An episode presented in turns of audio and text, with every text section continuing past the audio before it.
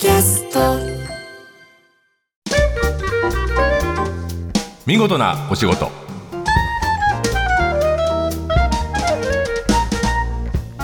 出版社マガジンハウスの編集者西田善太です。この時間は見事なお仕事。企業の中の人に直接お話を伺い見事な取り組みや新情報をお届けする番組です、えーこの番組ではたくさんの言葉を集めているんですが、えー今日は僕の実感の言葉をお伝えします。実家で昔の成績表を見つけても見てはいけないです、えー正月実家でですね母親から僕いい年なんですけど小中高の成績表をまとめてあの渡されましてで僕自分はねオール4の成績のまあ、えー超できるわけじゃないけどそこそこうまくやってる人間だと思ったら成績表見たら違いましたね。なんとほぼオール3ですね平均すると。ものすごいびっくりしたんですけどそれよりも何よりも、えー先生から書かれている小中の僕の、えー成績のコメント集団行動ができない協調性がない集中力にムラがある遅刻が多い、えー授業態度が悪い喋り続ける。周りにちょっかを出して揉めることが多い、提出物を出さない、えーっと褒められてるのはですね1個だけありました。あのおたのお楽しみ会のコントを中心になって面白いものを作りましたと、えー忘れていた過去を無理やり思い出してはいけないと。で逆にあの自分がよく頑張ったなって自信にもつながりつつ、えー少し落ち込む1月でしたということで、えー今日の言葉は実家で昔の成績を見つけても見てはいけないです。もう遅いんですけどね。さて、えー今日の見事なお仕事は電気の発電から販売電気設備の保安管理まで電気のことなら何でも知っている日本テクノ株式会社の方に電気主任技術者のお仕事について伺います。えー今日は日本テクノ株式会社保安本部の前田拓也さんですよろしくお願いしますよろしくお願いします。えっ、と日本テクノ電気の会社ということは分かってます。はいえっ、とあれもっと読みました。電気を作る、電気を守る、電気を賢く使うと書いてあります。はい。でこの、えー全部をやられてる会社というふうに。そうです。これ以外にもいろいろ電気に関わることはやっているんですが、はいこの3本がうちの大きな柱になります。なるほど、はい電気を作るっていうのは発電はい、そうです。発電してるんですか？発電しております。はいあ、そうなんですね。はい。電気を守るっていうのは保守か？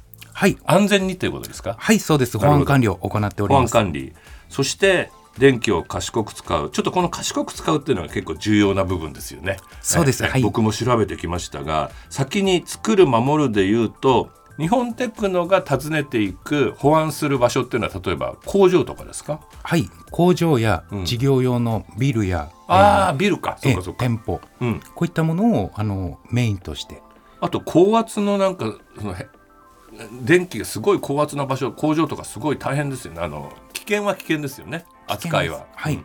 それが扱えるのが日本テクノそうです。はい。えー、と保安管理っていうのは考えると例えばどういうことをするんですかね？点検っていうのは。はい、あの高圧危険っていうイメージがあると思うんですけれども、はい。それを安全にうん、停電も日本は非常に少ない国なんですけどあそうなんですね。はい。はい。これを安全に使っていく裏方の仕事、うん。ほ保守管理の仕事が電気主任技術者につながっておりまして、うん。その電気保安の仕事っていうのがあの日本テクノが、えー得意とする得意とする分野になります。電気のことなら川上から川下までって書いてあったんですけどつまり作ることから、えー使ってもらう場所までカバーしてるというふうに考えればいい。はい。あのこの作る守るの3番目電気を賢く使うというのは、えーどういうことなんでしょう？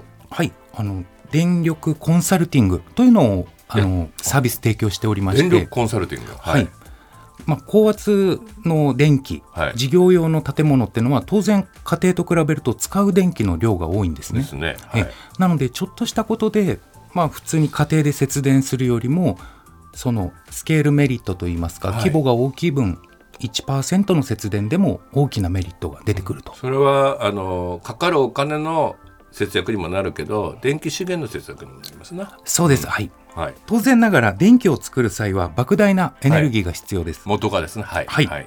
いかにそれで無駄な電気を作ら作らないかが賢く使うことにつながっていきます。あの電気っていうのは、えー基本的には貯めておけないと思ってればいいんですねはい、そうです。作る本当は使う量だけ作ればいいのにはい、そこを間違えると無駄に作っちゃったりするしはい、逆に言うと足りなかったりもすることもあると。はい。で需要と供給のバランスを日本テクノは熟知してるのあのー電気今おっしゃられたように電気を作る量、うん。供給量と使う量需要ですね、うん。これを一致させる同時同量というのが非常に重要でベストですよねそれがね。ベストです、うん。これが崩れるとどうなるかっていうと、うん。周波数が乱れてはい。機械の生産、えー効率が落ちたりとか。えー電力電圧が足りない場合、そうです、はい。で逆に供給しすぎてる場合。うん、それもそれも響いちゃう。響きます。あそうなんだ、はい。勢いがありすぎてみたいな意味？そそうです。はい、あそうなんですね、はい、なので基本的にはあの発電量と消費量を一致させないといけない。はい。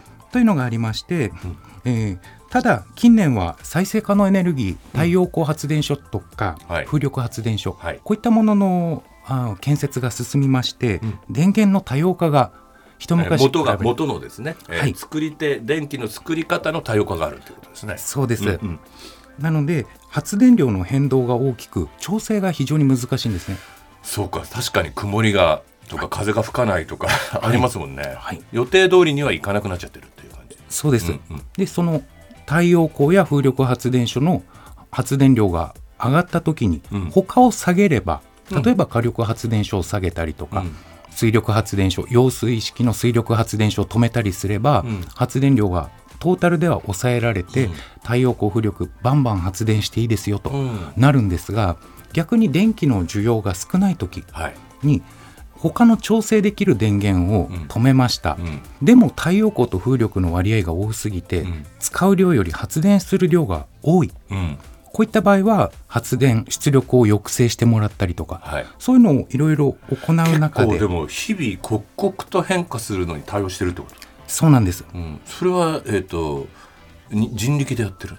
いえあのもちろんシステムを入れて、はい。あの翌日の、うん。で予想して。はい、市場予測を行って顧客にそのデータを提供して。うん。なもうあ株価変動みたいどころじゃないぐらい電気の量ってコントロールしにくいものですもんね。あの人の使う量って。でも、はい。それでも経験上あ、まあ、夏は冷房がとかそういうので経験上データは溜まってきてるんですね。はい全てのあの日本テクノのお客様のうん。電気使用状況のデータっていうのを取っておりますので、はい。平均値が出せるようになってくるんですね。うんうんうんでこれをもう本当に30分単位で明日の何時何分はこのぐらいだっていうことでうん予想しておりまして、うん。その精度があのデータを全て持ってるものですから高いデータが提供できると。なんかでも一緒に働いてるようなもんですよね。その工場その施設とね。はい。明日は絶対に忙しいからっていうのを考えて準備をするということですね。そうです。かつそれが複雑に絡み合ってるのを調整して全体像を見なきゃいけないってことで。そうです。あ本当に株式市場と似てる部分が似てるありますよええねふあの不足の動きもあるということだと思うんですけど。はい。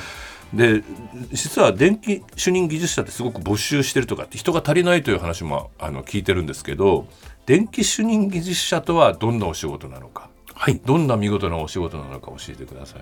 はい。電気主任技術者は、はい電気事業法で定められている国家資格になります。国家資格はい、はいビルや病院、工場などの事業用電気工作物の保守、監督を行うための資格です。はい日本テクノが運営する日本テクノ協力会日電協はいという団体がありまして、ここには全国で1400名以上の電気主任技術者が所属しております。全国いあの全体としては電気主任技術者というのは何人ぐらいいらっしゃるんですかね？日本全国で言いますと、うんえー年齢を、まあ、75歳とかで区切らせていただくと、ん大体24万人から25万人ぐらい資格保有者はいいます。けど需要は逆にその電気ほ主任技術者の需要と供給でいうと需要の方が強いっていう状態になってるってことなんですね。そうです。それはどうしてそんな状態に陥ったの？今。電気主任技術者ははい。試験を受けたり、はい。電検の認定校って言われる学校を卒業して、はい。実務経験を積むと認定で免除が取得できるんですが、はい。資格がはい。はい。この資格があれば、うん。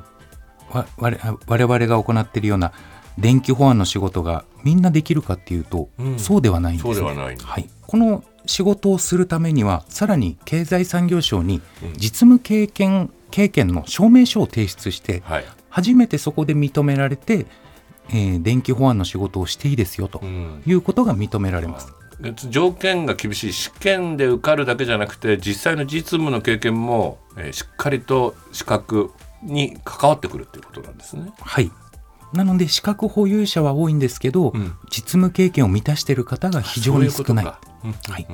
資格つまりペーパードライバーって言っちゃ失礼だけどそれに近いも人たちもいるということではい、じゃあ実務の経験を積んだ電気主任技術者っていうのは、えー喉から手が出るほど欲しいと。欲しいです。なるほど、はいちょっとまあ僕もそんなにいい資格なら僕も今から取りたいって言っても間に合いますかね？間に合います。あ本当に？はい。この本当に今電気主任技術者不足が騒がれていて、はい。経済産業省の方でもいろいろなまあ団体から意見がありまして、はい。規制をいろいろ緩和を考えていただいてるんですね。うんうん。で、えーその中の一つに電気主任技術者の試験は今までは年1回だったんですけど、はい。これを年2回にあチャ増やしてンスを増やすという。こええチャンスを増やしたり必要な実務経験と。うん。のうー認める範囲をもう少しちょっと緩和していたりうんということでこの電気保安の仕事できる対象の方が増える努力って言いますか取り組みを続いていると。え国の方でもしているという状況です。えー、と電気主任技術者というのは日本テクノさんも募集してるんですよね今ね。はい、はい。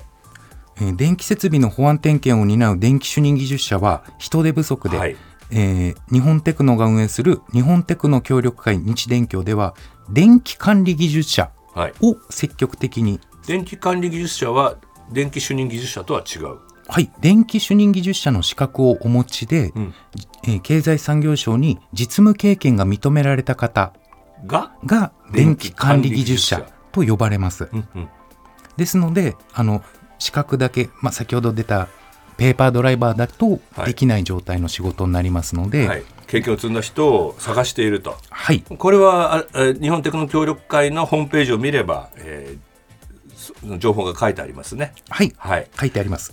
えっと日本テクノ今後の展望を教えてください。はい、えー日本テクノの売上の週の部分が、うん。えー電力の小売事業なんですね。はい。あ、電気を販売しているという。電気を販売する。はい。でここの部分の小売事業をさらに成長させていきたいというのと、はい。その発電した電気をうまくお客様には使っていただきたいつまり電気を作る部分の発展だけど、はい実は電気を守る部分が今本当に必要とされている。そうです、うん本当に電気主任技術者の方がまだまだ足らないでそれに対して日本全国のその事業用の工場やビル、うん建物っていうのは増えていく傾向にありまして、はい。電気主任技術者をどんどんどんどん採用を進めていかないとえ電気のプロを。電気のプロ集団はい。というので、えー採用が非常に重要な、えー位置づけになっております。はい。ここを私たちがですね日々業務説明会というのを開催して少しでも電気主任技術者の確保を進めていければと考えておりますなるほ。ど。日本テクノのホームページに行けば、あのこの採用の件、えー電気主任技術者の採用募集についても書かれてますね。はい、はい。じゃあそこ、えー興味ある方、関係ある方、ぜひ見てみてください。えー今日は日本テクノ株式会社の前田拓也さんにいらしていただきました。ありがとうございました。ありがとうございました。放送の内容は番組ホームページで順次公開していきます。見事なお仕事、また来週お会いしましょう。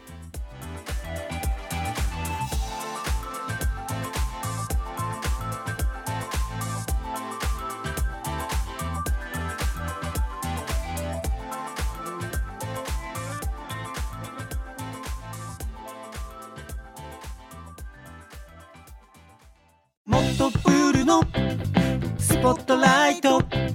誰一人取り残さない社会をキーワードに。ゲストをお招きしながら勉強するやつ。